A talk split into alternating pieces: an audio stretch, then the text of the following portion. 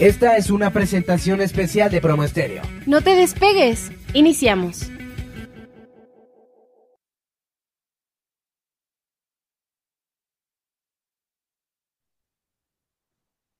Hola amigos, ¿cómo están? Yo soy Miriam Jalife y esta es una nueva emisión de nuestro programa A Cuadro con Miriam.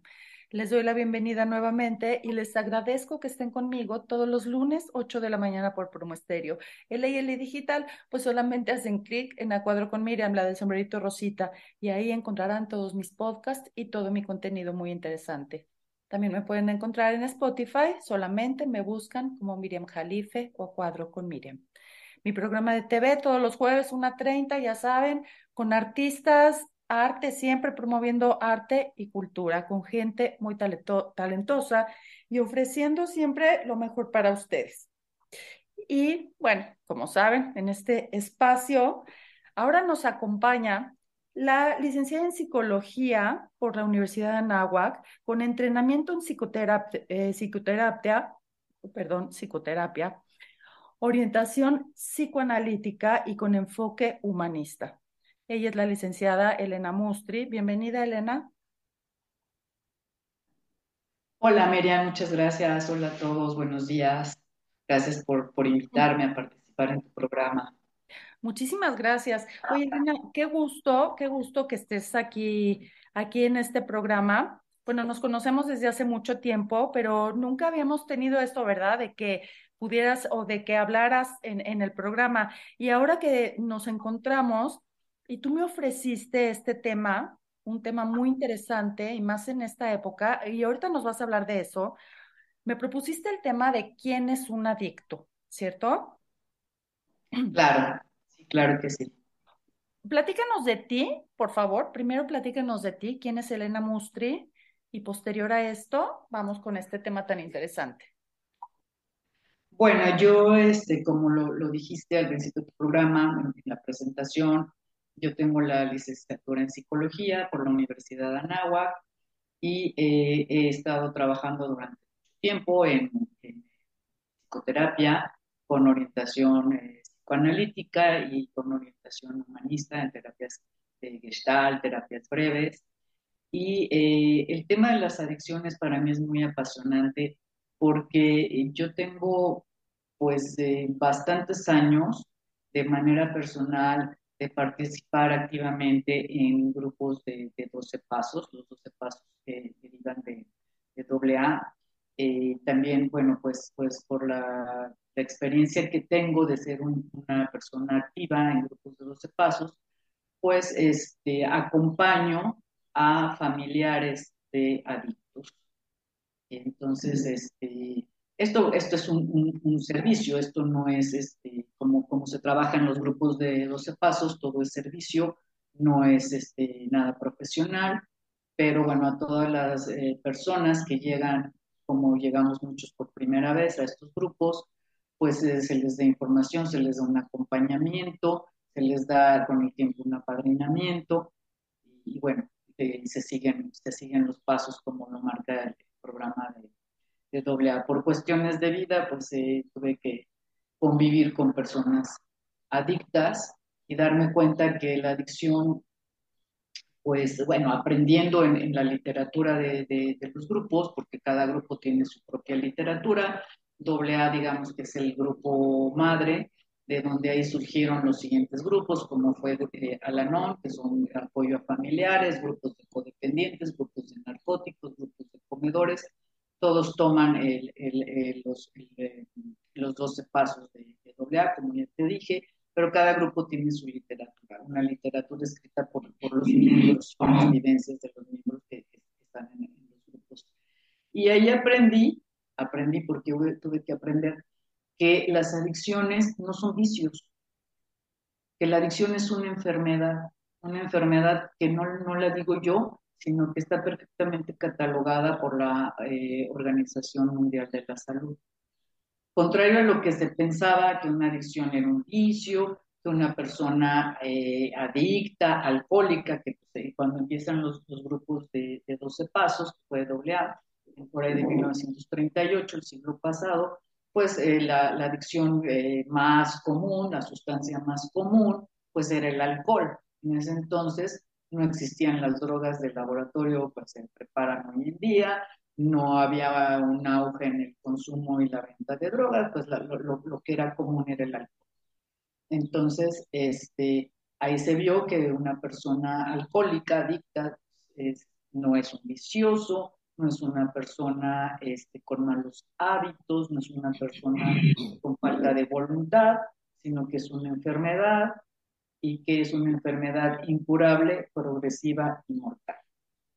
¿Por qué es incurable? Porque hasta el día de hoy la medicina como ciencia no ha encontrado eh, ninguna, a lo que estamos acostumbrados, ninguna sustancia, ningún medicamento, ninguna pomada, ninguna inyección, ninguna vacuna que la persona adicta eh, tome y se le quite la adicción. Progresiva porque pues el consumo va en, aumento, este, se empieza a consumir con una pequeña dosis, ya sea de cigarro, de marihuana, de alcohol, de tacha, de este, coca, y eh, el, consumo va eh, en aumento, entonces se, se, empieza a consumir más se genera una dependencia física y una dependencia emocional. Y pues eh, hoy en día ya, ya se mezclan las drogas, ya es como difícil a veces encontrar un alcohólico puro, ya la, mezcla de drogas es, la gente consume alcohol y lo revuelve con coca, con tachas, con, con otras sustancias, con fentanilo, con eh, barbitúricos, que también es una, una fuerte, después voy a hablar voy a ser más específica en cuanto a los tipos de, perdón, de adicciones que, tenemos.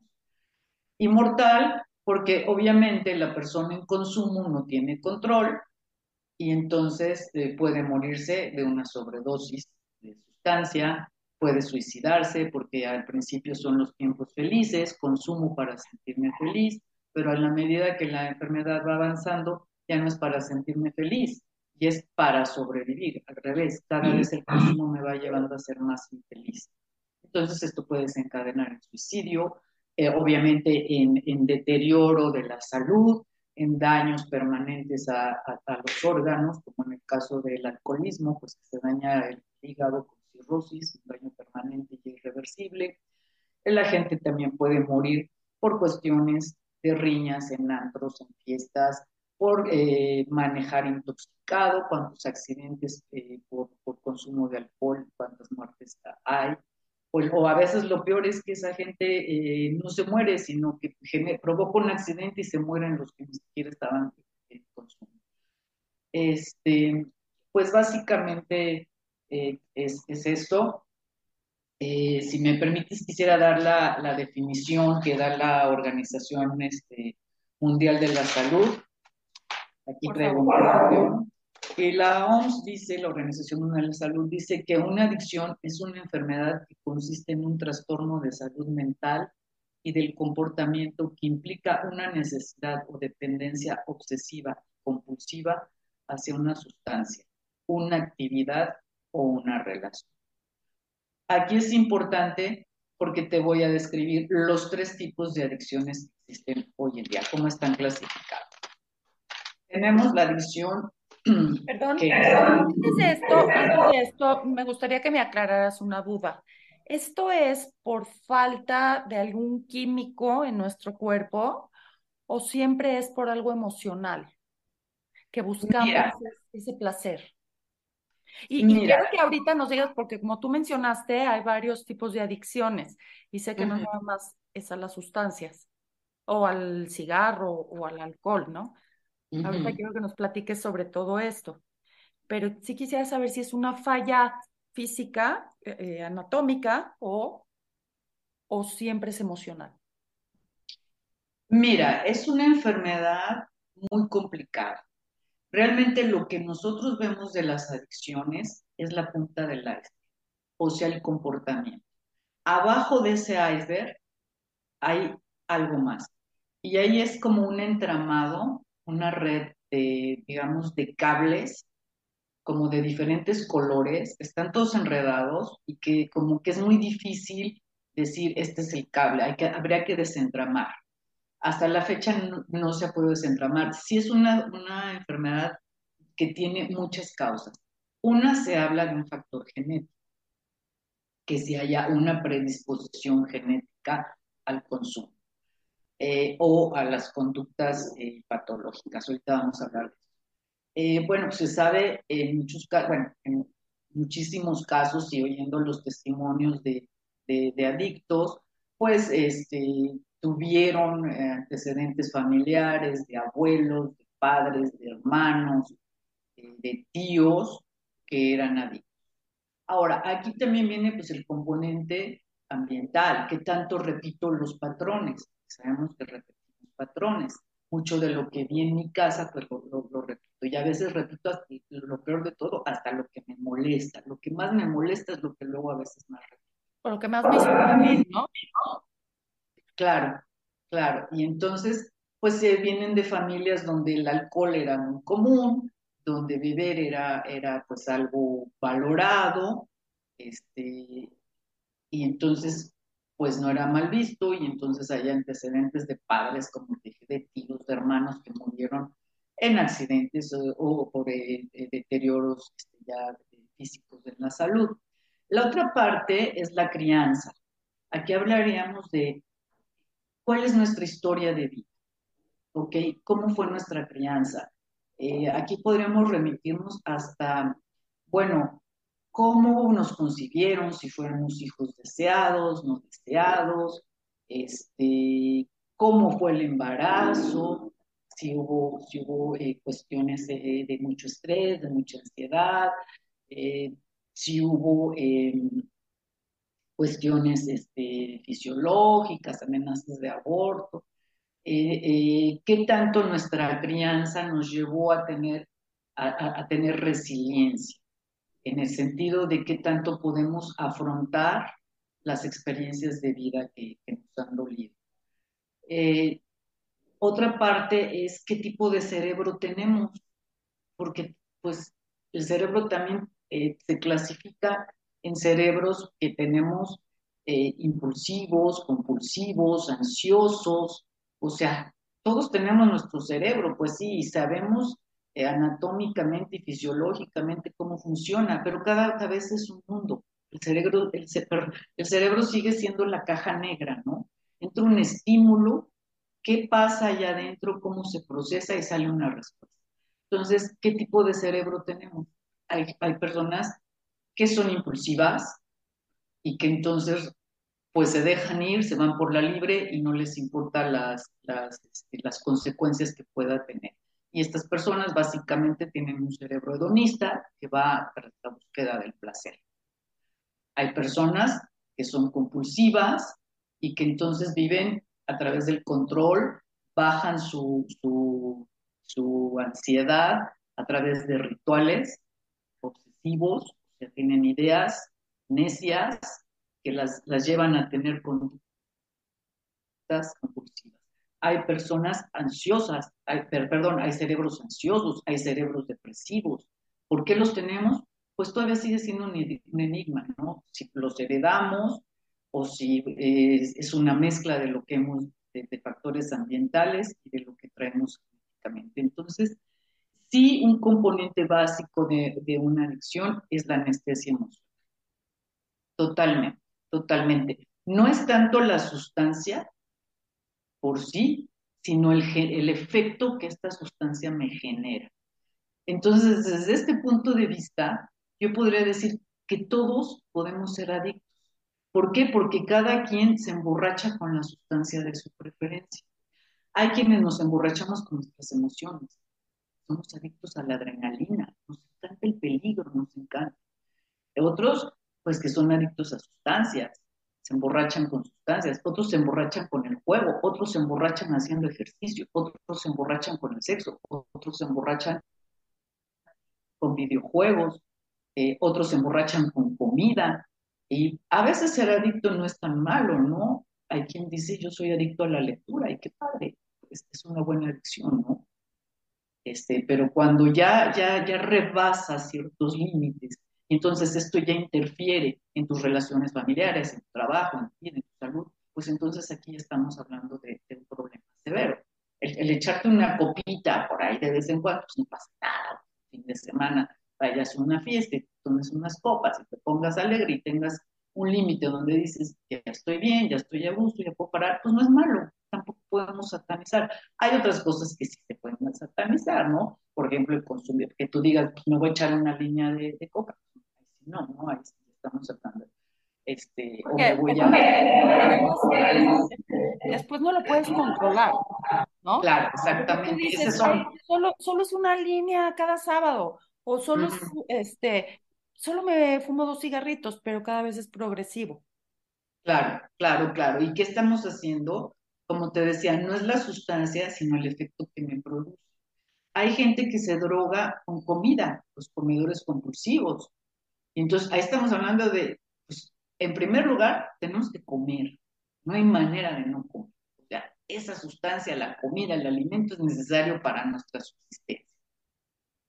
Entonces, pues a lo mejor dice, pues, se comió una pizza o dos pizzas, pero cuando ya rebasas y entonces te comes cuatro cajas de pizzas o 30 hamburguesas en un fast food, entonces ahí, y ya tienes un sobrepeso y ya te está afectando, pues entonces ahí dices, ¿qué está pasando? Eh, como paréntesis, una de las adicciones más fuertes es la adicción a la comida.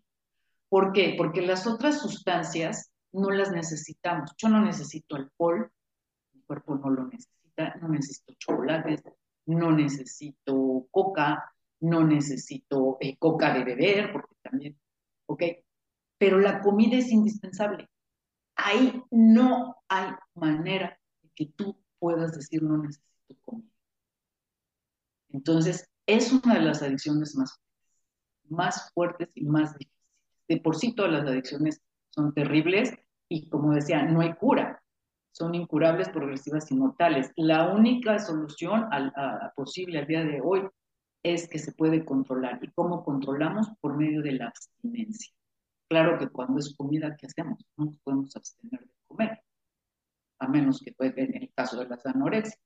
Pero en el caso de las anoréxicas, ahí nos desvía un poco la atención porque la anoréxica aparentemente está dejando de comer, pero tiene otras adicciones. Las anoréxicas pueden ser adictas a, sustancias como alcohol, como droga, porque además este, les quitan el hambre. Este, alcohol no sé, porque el alcohol engorda. Lo que pasa es que se, escucha un poco raro, ¿verdad? ¿Tú me escuchas bien? De sí, yo te escucho bien. Las personas con anorexia, el problema no es que dejan de comer, sino es todo un cuadro que ellas presentan, como tú mencionas. Entonces, ellas se enfocaron a la anorexia o estas personas se, se, enfocan a la anorexia, pero no, es toda una forma de vida y todo lo que traen dentro de sí. O sea, no, no son, em, quizá, bueno, me ha tocado convivir con gente eh, con anorexia y sí se llevan entre las patas a toda la gente que, que la rodea, a sus seres más cercanos, pero porque también, y, perdón, no quiero generalizar, pero también es gente mentirosa, también es gente, eh, este, no sé, un poco tóxica, quizá, eh, no, no, todos, no, no todos tienen las mismas características, pero es todo un cuadro. Entonces, creo que lo que necesitan atender es lo que les provoca ser, este, tener anorexia, ¿no? Sí, sí, como te decía, eh, eh, las adicciones a, comida son, son muy difíciles, este, porque, porque ahí va nuestra subsistencia, ¿no? No podemos dejar de comer. Claro que en este caso, bueno, que, que, habría que hablar de la anorexia como un tema aparte. Este, en este caso, bueno, pues eh, sí. Pero sí se, puede, sí se puede considerar como, pues con las mismas, mismas características que una persona con adicción puede entrar en ese grupo. Sí, sí, porque aquí estamos hablando, como te decía, eh, que en, el, en, cuanto a las anoréxicas hay, eh, y, los comedores, por ejemplo, hay sustancias que les disparan. Por ejemplo, lo que les dispara es las harinas, eh, azúcares. Entonces, ellos aprenden a comer, digamos que sano. O sea, por ejemplo, no pueden consumir azúcar, eh, no pueden consumir harinas, entonces su alimento tienen, tienen una nutrición como más especial.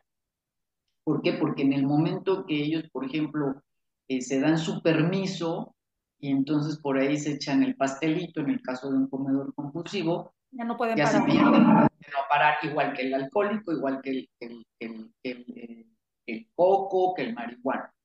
Entonces, este, sí tienen una, una, una nutrición específica eh, que, que, bueno, que los mantiene. Ellos ya saben qué sustancias no pueden consumir porque los van a llevar a recaer. Y cuando recaen, recae un adicto, recae en la etapa en la que se quedó.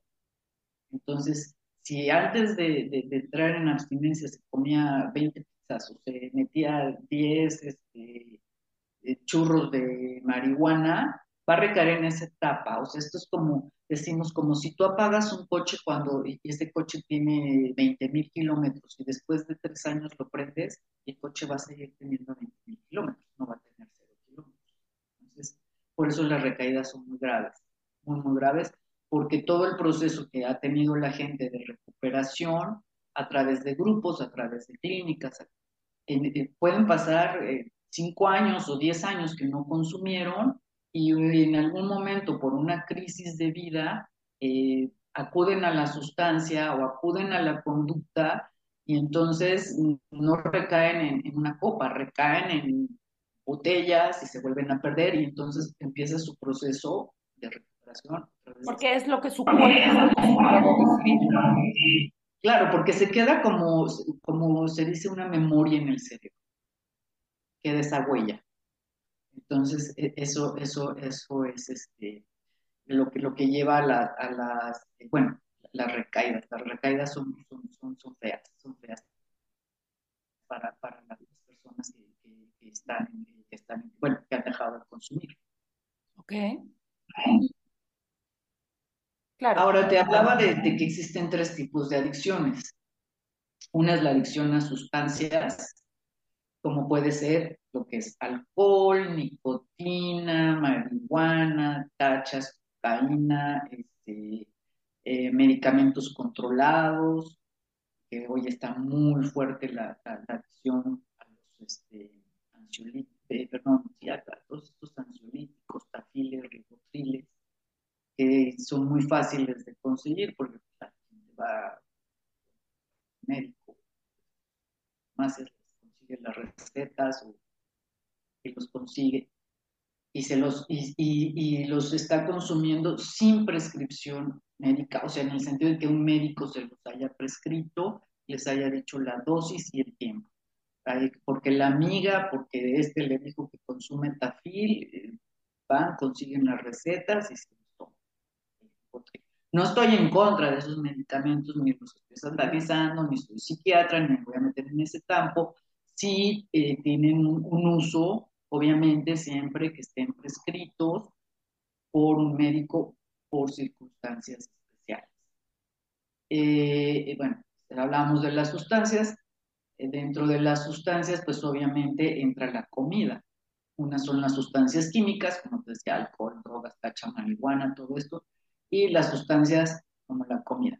La otra es, eh, adicción que existe es a conductas. ¿Qué conductas? Conductas como jugar, eh, el trabajo, el sexo, eh, la electrónica, todo lo que es internet, videojuegos, ejercicio, que también está muy fuerte la adicción del, ejercicio.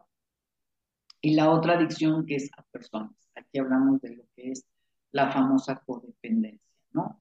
En que yo eh, soy eh, adicto a una relación con una persona y no nada más con la persona, sino también la persona y sus problemas. Y entonces aquí mi obsesión, eh, que es el pensamiento, es que algún día va a cambiar o que yo lo voy a poder cambiar. Pero aquí tengo una pregunta. Uh -huh. ¿Yo puedo ser adicta a la persona o a lo que me hace sentir esa persona? A esas emociones. Exactamente, vamos a lo mismo, a lo que me hace sentir esa persona. ¿Sí? es que aquí no podemos decir eh, que son tóxicos. Bueno, pero es que yo necesito su toxicidad, ¿no? Cuando hablamos de personas tóxicas. Pues ellos serán tóxicos o no tóxicos, pero yo, yo, yo me relaciono con estas personas porque necesito esa toxicidad por, por mi huella de abandono, por, mi, por desde la necesidad de, de, cariño, de afecto, de sentirme... A la, otra parte es necesito sentirme necesitada, ¿no?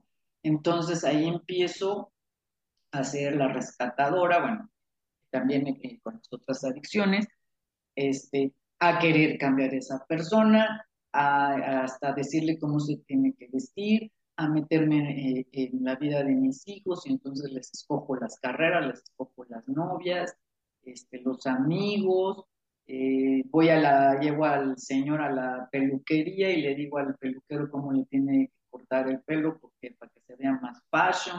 Oye, o, la mamá que, que inventa que sus hijos están enfermos para que siempre dependan de ella, siempre los está medicando, ¿cierto? Hay quien enferma a sus hijos para que dependan de ella. Claro, claro, porque ella tiene la necesidad de ser necesitada.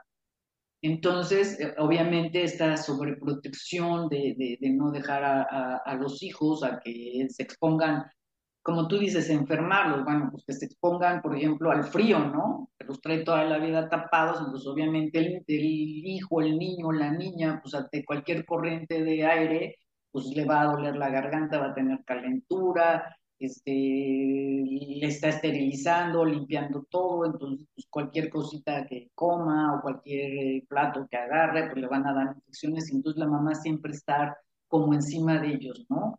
Este, eh, llevándolos al doctor, haciéndoles análisis, este, dándoles medicamentos. Conozco gente que, que les da antibióticos. Digo, qué bueno que hoy en día los antibióticos también ya, se necesitan con receta médica, ¿no?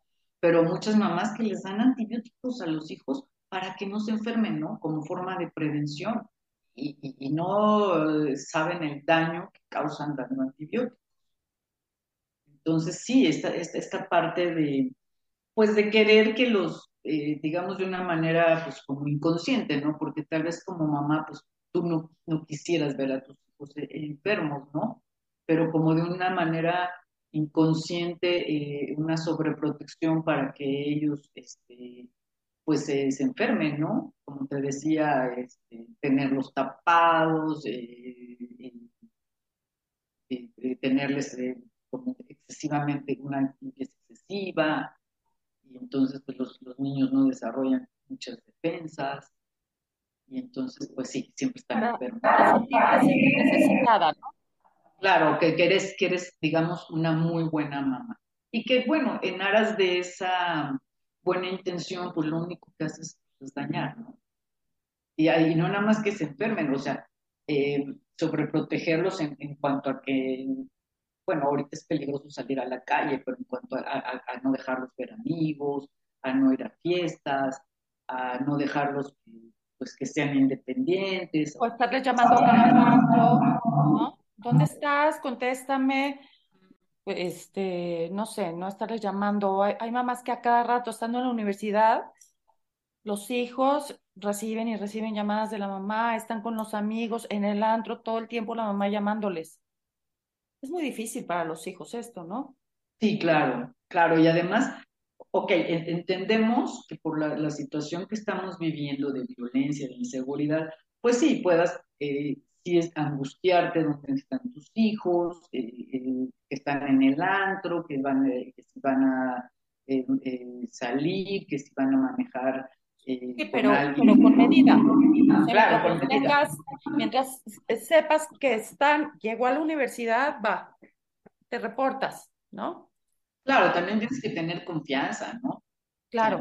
no, puedes, no, no puedes y no podemos vivir este, así. Pero también hay mamás que tú dices en cuanto a que les están hablando para, para dónde estás, eh, a qué horas llegas, pero hay mamás que les hablan a los hijos y a mí me ha tocado casos, o sea, que les hablan a decirle, me duele la cabeza, este, fui al súper y no había no sé qué cosa, este, cosas que dices, bueno, pero, pero chavo, ¿por qué no molestas, no? O sea, les hablan 20 veces al día decirles cosas que, que, por eso a veces entiendo que los chavos pongan los teléfonos en, buzón, ¿no? Contesten, porque... Quizá, quizá yo eso se lo, se lo achacaría a otra cosa. Quizá la madre se siente sola, quizá tenga soledad, quizá se lo quiera agarrar como de, de muleta, ¿no? Para, ¿cierto? Porque ella entonces no está llena, ¿no? A lo mejor no tiene una actividad,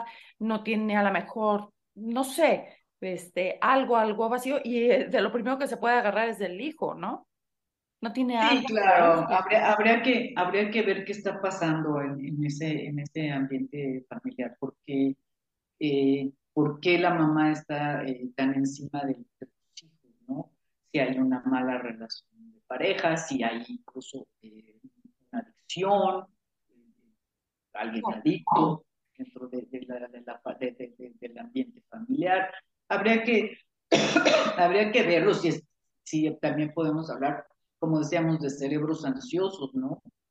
Si es una, una madre eh, muy ansiosa y entonces el ansioso que quiere controlar, controlar todo el tiempo, ¿no? Y siempre está así como deprisa, como, como, como, como una... Pero es que la ansiedad va más allá. Yo tengo una persona cercana, cercana que sufre de ansiedad. Entonces, si yo hablo por teléfono con esta persona, me tiene que oír exactamente perfecto, le sube el volumen porque no sea que no me escuche bien. Y, me dice, es que, no, es que no te oigo, no te oigo, o sea, hasta su forma de hablar, ¿no? Tiene ansiedad si se le sale de su control hasta una llamada telefónica. Es algo, de verdad es algo muy, muy, muy difícil. Y, además, si, se presentan personas que se salen de su control o situaciones que se salen de su control, que no están bajo su mando y su control, es terrible. Se vuelven hasta agresivas. Es una, eh, sienten tanta desesperación que hasta violentas se vuelven. Claro, claro que sí, porque, porque como tú hablas del control, una persona ansiosa siempre está viviendo en el futuro.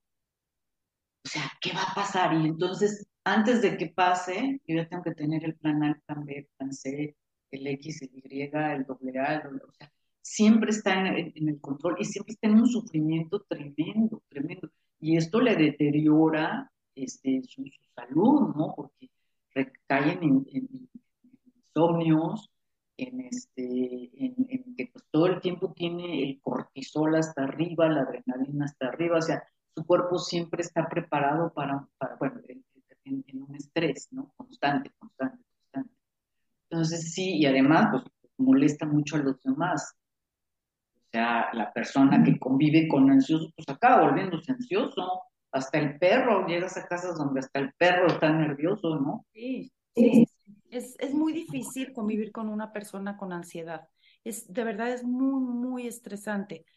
Pero peor aún, si no reconoce que tiene ansiedad o no reconoce que, que tiene que, pues, no sé si, si la palabra correcta sea curarse, ¿no? Pues sí, porque te voy a decir, pues nos acostumbramos, nos acostumbramos a malvivir, la verdad. O sea, eh, eh, se, vuelve ya un patrón y entonces, ¿cuánta gente, por ejemplo, en el caso de las depresiones, lleva años deprimida y no se ha dado cuenta? Afortunadamente ahorita ya hay mucha información, hay muy buenos medicamentos, ya eh, los médicos lo detectan y te dicen, yo creo que tienes depresión, vete a consultar a un psiquiatra. Y cuando empiezan a tomar los antidepresivos, por ejemplo, ¿cómo pude vivir tantos años así y no me da no, o, o, no se quieren salir de su zona de confort. claro, claro, claro. Deben estar muy bien en su zona de confort, porque mira, no estoy juzgando ni mucho menos, pero una persona con depresión, pues se presta a que no emprenda, ¿no? A que tenga atención de la demás gente, se vuelve una forma de vida, se y entonces si se te quita la depresión, pues ahora, ¿y ahora qué hago, no? ¿Y ahora qué hago? Y además, ¿cuál es mi motivación para despertarme hoy? Si antes me despertaba diciendo eh, eh, qué, dura depresión tengo y todo lo que esto implica en mi mente, ahora ya no la tengo, ahora cuál es mi razón de vivir. También he escuchado, Elena, y sácame de esta duda, y, quizá pueda ser con esto de las relaciones adictivas o relaciones codependientes. A veces cuando, por ejemplo, hay un adicto en la familia, el esposo alcohólico, por un decir, a veces la esposa no quiere que él se rehabilite porque entonces, ¿y ahora qué hago? Para empezar, ¿qué hago con todo este coraje que le tengo? Si se vuelve bueno, ¿y ahora qué hago, no? Ah, ¿Y qué hago de mi actividad diaria? ¿Qué, ¿Qué hago con mi mente, con mis pensamientos? Porque se vuelve mi motivación de vida el coraje que le tengo. Y claro, ya se me acabó aquí cuidar. ¿No? ¿Qué hago si se rehabilita? ¿O a quién cuido? ¿Cierto? Sí, mira, eh, las personas que, que conviven con, con, adictos, o que obviamente es un infierno, se está demostrado que, que un adicto eh, afecta por lo menos a 25 personas a su alrededor. ¿A cuántas? A 25 personas a su alrededor, por lo menos. Pero también se sabe que hay muchas ganancias secundarias. ¿Qué pasa? Como tú me, pones el caso de, del esposo eh, que es alcohólico. Bueno, pues la ganancia secundaria es que eh, eh, al otro día, en la cruda, en la culpa que, siente en algunos casos, porque no, no quiere decir que en todos, pues el señor abre la bolsa, da dinero, este, deja cheque, bueno, deja cheques, hay casos hasta que les van y les compran un coche, ¿ok? Entonces ahí hay una ganancia secundaria. La otra es el chantaje, como tú dices. Por tu culpa, estoy enferma, porque tú bebes. Eh, eh, este, por ejemplo, muchas veces eh, cuando, cuando, cuando la pareja se, digamos que entra a, recuperación a un programa y la, digamos, la esposa se niega a entrar al programa paralelo, que, que sería la NON, donde ella también se va a recuperar, no, lo, no entran. ¿Por qué? Porque la ganancia secundaria ahora es estar culpando. Y tú me hiciste y tú me tornaste por tu culpa y cuando llegaste y cuando no llegaste y cuando me pusiste el cuerno y cuál es lo Ahora, también, pues, eh, los hijos también eh, entran en esta dinámica. Pues cuando mi papá está tomado, le saco dinero. Es más fácil que me dé permisos. Eh, también hay afecto, porque eh, eh, hay que acordarse que, la personalidad cambia y entonces eh, muchas veces las personas cuando están intoxicadas por alcohol, en este caso, son más afectuosas, llegan y abrazan al... Dejan de beber, de consumir, se acabó el afecto. ¿Okay? Porque, porque la abstinencia genera también cambios en la personalidad de la persona. Entonces, no es que la persona ya entró en abstinencia y ya estamos en la nube rosa y todo muy bonito. Hay cambios emocionales muy fuertes por la abstinencia. Entonces, eh, como ya no hay sustancia que anestesie emociones, la gente se vuelve como muy neurótica, muy intolerable, este, tiende a aislarse, ya no les gusta salir, ya no les gusta ver a gente tomada, a gente drogada, y por eso tiene, el, digamos, por eso todo va en un proceso, la recuperación. Es eh, la, abstinencia de sustancia totalmente y después seguir un proceso eh, que, es, a través de lo, que, lo que funciona a través de programas de, 12 pasos, donde ahí ya se, se, hace un trabajo profundo, donde pues ya se se trabaja el cambio de actitud, la reparación de daños, todo eso. Te quiero dar otra observación. A veces, si tenemos a nuestra pareja con obesidad, ¿no? Para empezar, si tiene una adicción, como quiera, la tenemos de repente bajo control, ¿no? Sí. Eh, pero, ¿y si ahora mi pareja adelgaza? A lo mejor ya no le voy a gustar, o le va a gustar, ya se va a volver atractivo. Mejor lo quiero gordito, ¿no? Sí. O va a estar malhumorado, ¿no? Porque como te decía, en el caso de, la, de la adicción a la comida, pues es muy difícil porque tú no puedes estar en abstinencia de comida. En abstinencia de alcohol, de drogas, sí, pero de comida no, porque es... Porque te mueres. Exactamente. Entonces, ¿por qué, ¿por qué cuando lo típico, cuando una persona se pone a dieta, digamos que quiere bajar 10 kilos, no 50 ni 100, ¿qué pasa? Ay, se puso a dieta y está insoportable, ¿no? Trae un humor del carajo. ya mejor come. Sino mejor come, come. ¿Ok?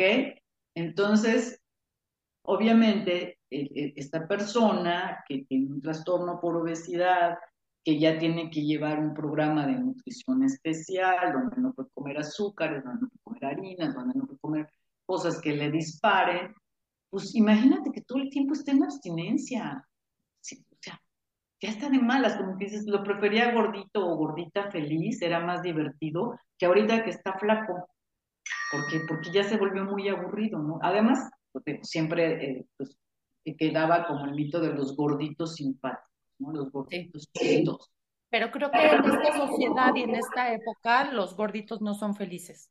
No, no hay gordito feliz pero, pero bueno, nosotros lo percibíamos porque decíamos, pues lo prefiero este eh, gordito que me decía, mi reina, vamos a echarnos unos taquitos al pastor en la noche, este, o llegué con pizzas o con, vamos a ver este, la tele con botes así de palomitas, al, al, malhumorado que ya llega con cara, que no quiere hablar con nadie, que ya no quiere salir. Y que además seguramente sufrió bullying en su niñez Claro, claro. Eh, no tiene las mismas oportunidades laborales que una persona sin obesidad, ¿cierto? Sí, claro, claro, la, la, gordofobia, ¿no? O sea, lamentablemente, bueno, que me acuerdo de, de niña, pues los, los gorditos en, en, la clase eran los, los, los primeros vulnerables para atacar. Gordo, IBM, bola de manteca, este, porque además el ser humano es cruel. Dime, Elena, a grandes rasgos, platícanos cuáles son los 12 pasos, si nos los puedes ir nombrando, porque no nos da tiempo de que nos expliques cada uno, pero más o menos. Ah, no, bueno, sí, desglosar cada, cada paso, sí, es, sí, este, tomar, tomar, tomar, sí, sí, sí, sí, tomar. Bueno, los 12 pasos, básicamente, el primer paso, que es el que se dice que es obligado, es eh, eh, textualmente dice, admitimos que éramos impotentes ante el alcohol y nuestra vida se había vuelto ingobernable. Eh, ese es el paso básico, de donde deriva todo. Y bueno, se dice que este es el básico, el, perdón, el, el, el primer paso es obligado, los demás no son tan obligados. ¿Por qué? Porque ahí tenemos que derrotarnos derrotarnos el adicto, el que convive con el adicto, derrotarnos y decir, soy impotente ante esto y mi vida se ha vuelto ingobernable. ¿Por qué? Porque hemos hecho de todo eh, el adicto para dejar de consumir y el familiar o los que están alrededor de él para que él deje de beber, desde llorar, chantajear, controlar y demás. Y todo lo que hemos hecho, pues no ha funcionado. Entonces mi vida se ha vuelto ingobernable, ¿no? O sea, llevo una vida ingobernable donde este, me he vuelto irascible, insensata, eh, eh, neurótica, ansiosa, no duermo, no como, no me cuido, todo lo que pudiera significar una, vida ingobernable. El segundo paso dice, eh, llegamos a creer que un poder superior nos podría devolver el sano juicio. En, los grupos de 12 pasos, lo, no son grupos religiosos, ni políticos, ni nada. No es indispensable eh, tener una religión, una creencia, pero sí se habla de un poder superior, el poder superior como cada quien lo consigue. O sea, si para mí el poder superior es el grupo, pues el grupo, ¿sí? Si para mí el poder superior, su creyente es Dios, Jesús, pues, pues, ¿por qué un poder superior? Porque todo lo que yo ya hice ya no sirve, tiene que venir alguien superior a mí a dirigir esto, a dirigir esto. Es como tener una esperanza. un miedo. Sí, mira, eh, de hecho el programa es... No te escuché bien. ¿Es correcto tener miedo? Claro, claro, porque, porque el, miedo es, el, miedo es humano. Hay dos emociones básicas, perdón que me salga del tema, el amor y el miedo el miedo es totalmente humano y se vale tener miedo. Claro que tenemos miedo. Imagínate si no tuviéramos miedo. El miedo es, está el instinto de, la supervivencia. Si no tuviéramos miedo, pues ahí andaríamos aventándonos por la ventana, matando a todo el mundo. O sea, es un freno, vamos. Ahora, cuando ya el miedo se convierte en, algo patológico y ya te rebasa, bueno, ahí habría que ver, ¿ok? Pero es muy válido. Eh, eh, me perdí. ¿Por qué me preguntabas sobre, sobre que si hay que... Por el, por el. Quizá tengamos miedo a que... Mm, ah. ¿No? bueno, en este caso sería como tener es que eso también, e, eso no, no, no está bien y creo que es como, como otro, como otro paréntesis, pero, pero el tener miedo de Dios me va a castigar, creo que no va por ahí, sino es eh, tener un ser superior como para tener una esperanza, una fuerza, un apoyo, ¿cierto? Un apoyo, algo, algo que, que está por encima de mí, por, por encima de mis capacidades humanas limitadas. Y quizá le puedo pedir en las mañanas, ayúdame a salir adelante un día más. Claro, claro, solo por hoy, solo por hoy solo por estas 24 horas. Y esto se aplica a todos. Se aplica a adictos, se aplica a no adictos, o sea, es decir, solo por hoy voy a hacer esto. Es un, un, lema muy padre porque, porque, y si a veces si, 24 horas se nos, se nos hacen eternos decir solo por, por una hora, solo por 10 minutos, entonces, este, eh, sí, sí, sí, es, y, y bueno, por eso te decía, no, no, no, no, no es un programa religioso, porque no, cuando una persona eh, entra a un grupo de recuperación, pues no es requisito indispensable que le digan, ah, pues tú tienes que creer en, en Jesús, en la Virgen, en Dios, en Buda, en Jehová. cada quien como lo concibe. Entonces, ¿El tercer paso? El tercer paso dice, resolvimos confiar nuestra voluntad y nuestra vida al cuidado de Dios aquí lo ponen como Dios, según nuestro propio entendimiento de Él. Lo que te decía, un poder superior como cada quien lo, lo El cuarto paso nos dice, sin temor hicimos un sincero y minucioso examen de conciencia. El cuarto paso es un clavado a nosotros mismos y dice, sin temor hicimos un este, sincero y minucioso examen de conciencia. ¿Quiénes somos? ¿Verdad? ni somos tan bonitos ni somos tan malitos, ¿no? Y es sincero. Pero esto lo hacemos, es un trabajo individual. El cuarto paso, bueno, eh, es, eh, eh, se hace, hay, una guía para hacer un cuarto paso de preguntas y todo esto. Pero esto, esto va guiado, va guiado, va con, padrino, una madrina. El quinto dice, admitimos ante Dios, entre nosotros mismos y entre otro ser humano la naturaleza exacta de nuestras faltas. El quinto paso quiere decir cuando ante otra persona compartimos nuestro cuarto paso, que te decía que es un examen de conciencia que eh, a través, con el tiempo, eh, se hace con preguntas, con una guía, se escribe y se comparte con ese padrino. Ahora, también estamos haciendo un cuarto paso cuando la gente pasa a tribuna y comparte su, experiencia en el grupo nuestro cuarto paso, porque ahí tenemos que ser honestos con lo que estamos compartiendo, con lo que estamos diciendo. No nada más decir, es, háblame de ti, no es pararte y decir, me hizo, me tornó, me lo. Yo también, ¿qué hice? ¿No? Luego dice, estuvimos enteramente dispuestos a que Dios eliminase todos estos defectos de carácter. Lo que te decía, yo no puedo, hay cosas que yo no puedo. Y pues esto, pues le digo a Dios que me, a mi poder superior, que me, que me ayude a eliminar.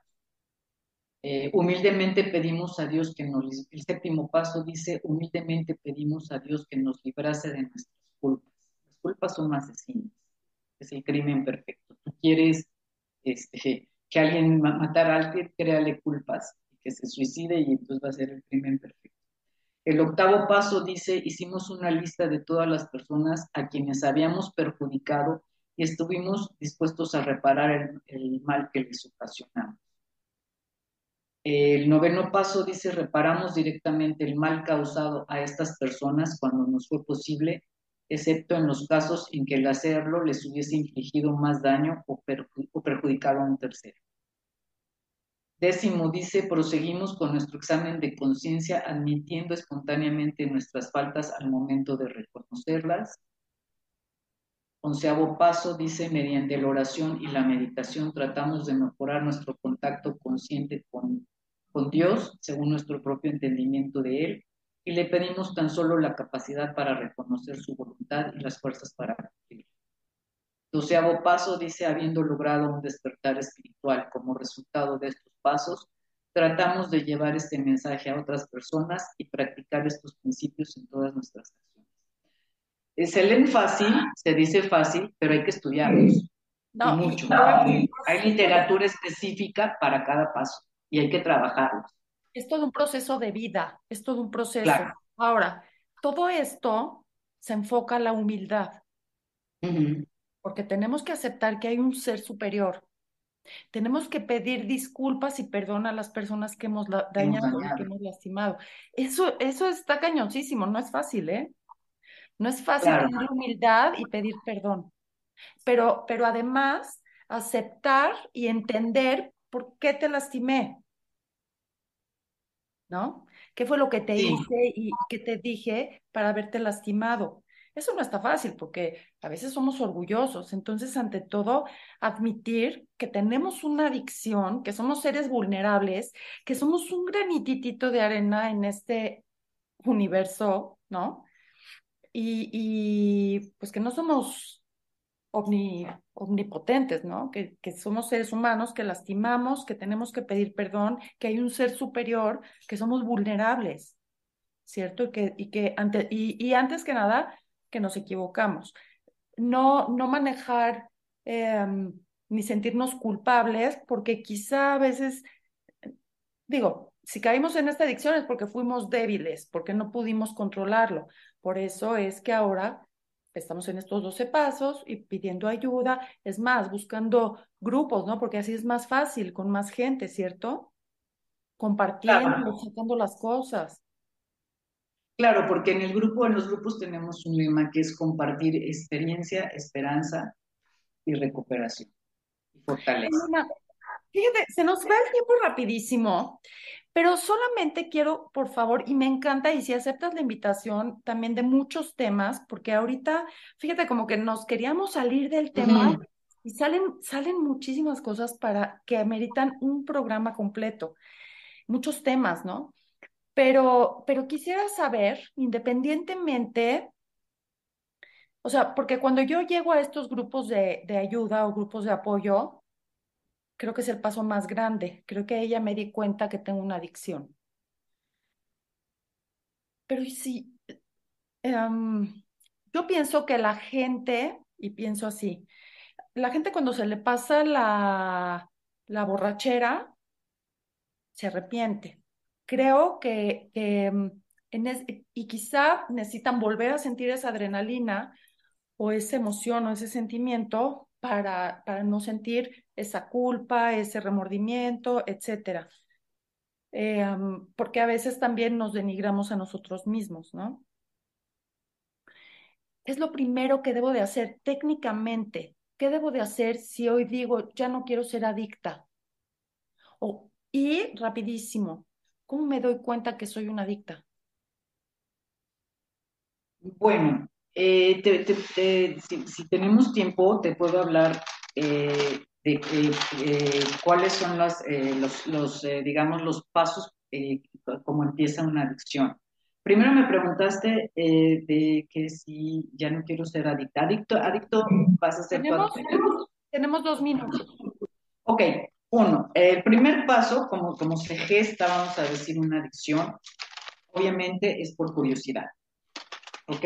Y esto sucede en, etapas de, juventud, de la adolescencia, que tenemos la edad perfecta para ser rebeldes, para eh, probar lo prohibido, para retar y demás. Eh, el grupo de, pares es muy importante, entonces por presión o por sentido de pertenencia a un grupo de pares, nos lleva a probar sustancias, ¿no? Este, mira, echa, prueba un churro de marihuana, no pasa nada, te vas a sentir chido. Después, en la segunda parte, es, este, quiero volver a repetir esta experiencia de, de, placer, ¿no? Entonces vuelvo a consumir. Y la tercera parte es cuando, cuando ya, eh, ya no podemos dejar de consumir, ya no se puede dejar de consumir.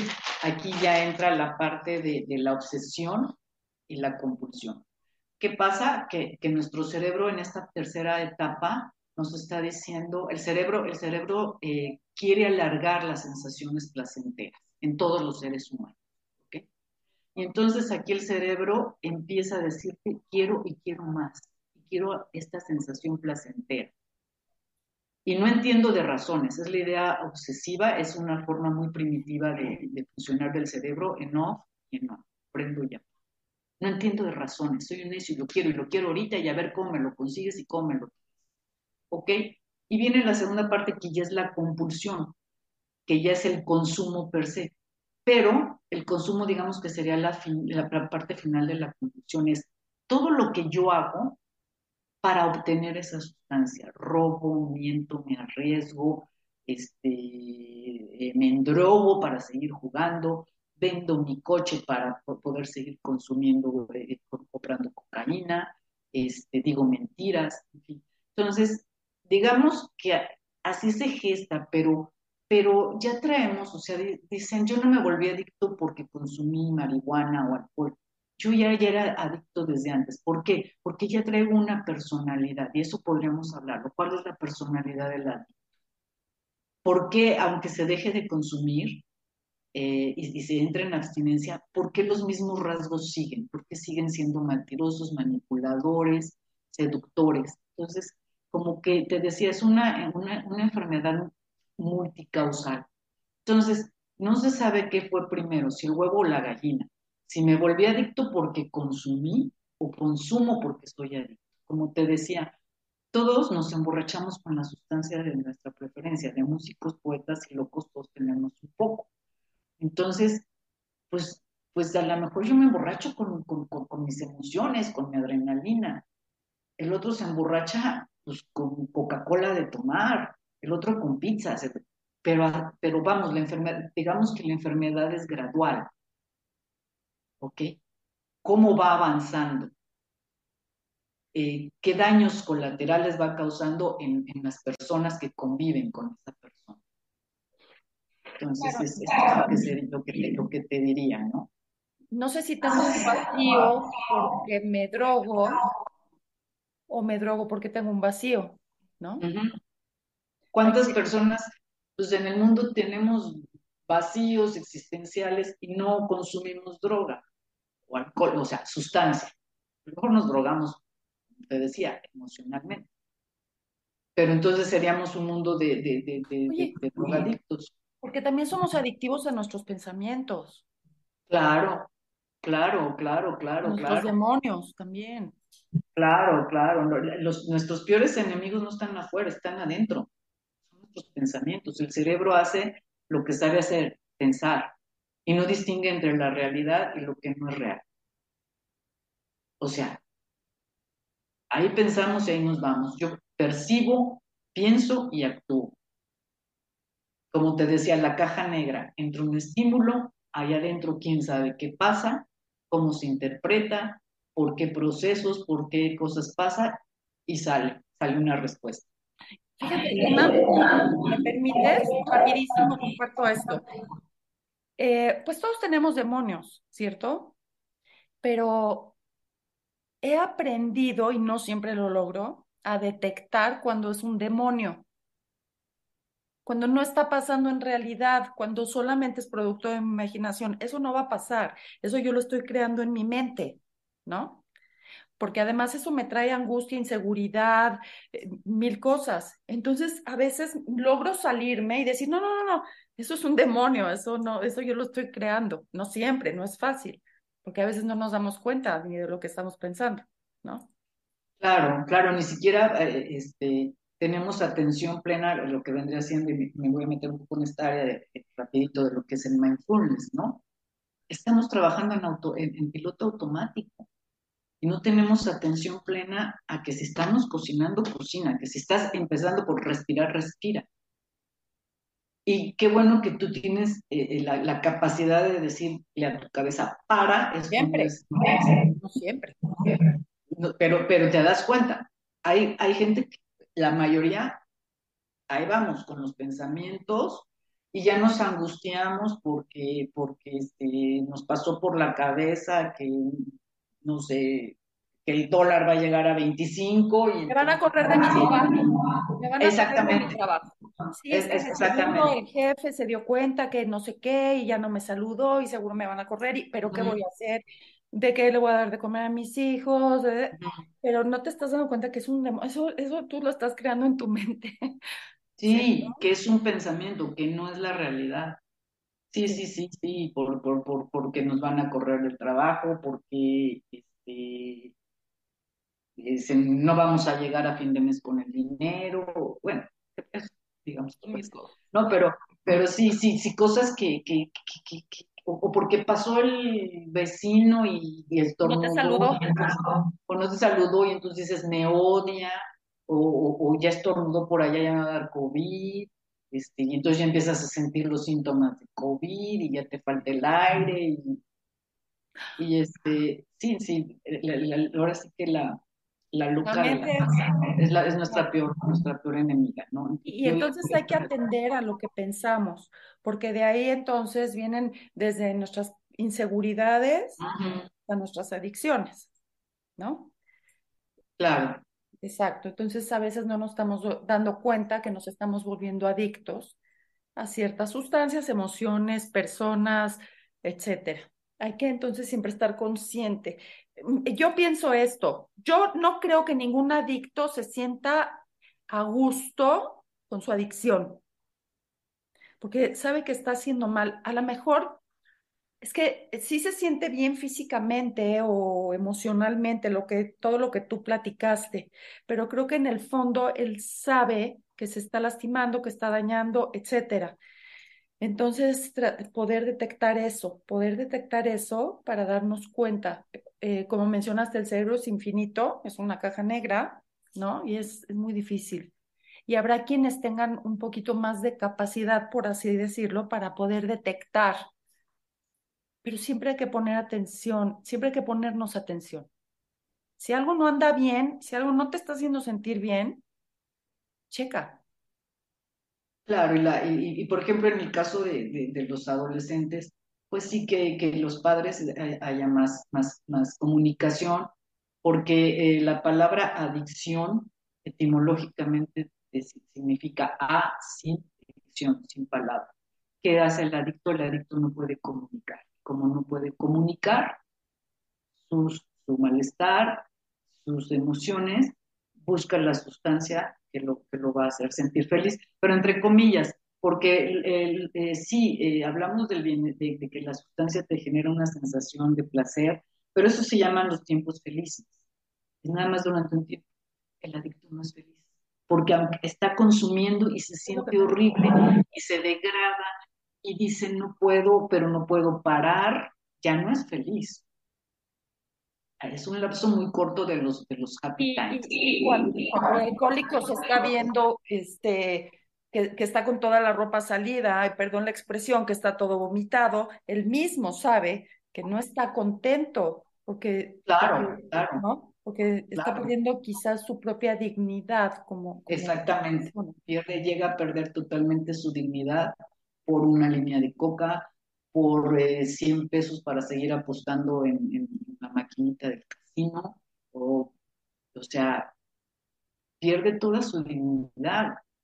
Hay gente que llega verdaderamente, y, es feo, es, muy triste, a prostituirse por, un- por una línea de coca, o por, por- te digo, por, por, un trago de alcohol, a, a- lo, a lo que sea, pierde totalmente su dignidad.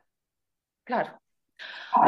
Qué interesante, de verdad, qué interesante y qué interesante todo lo que platicas, de verdad.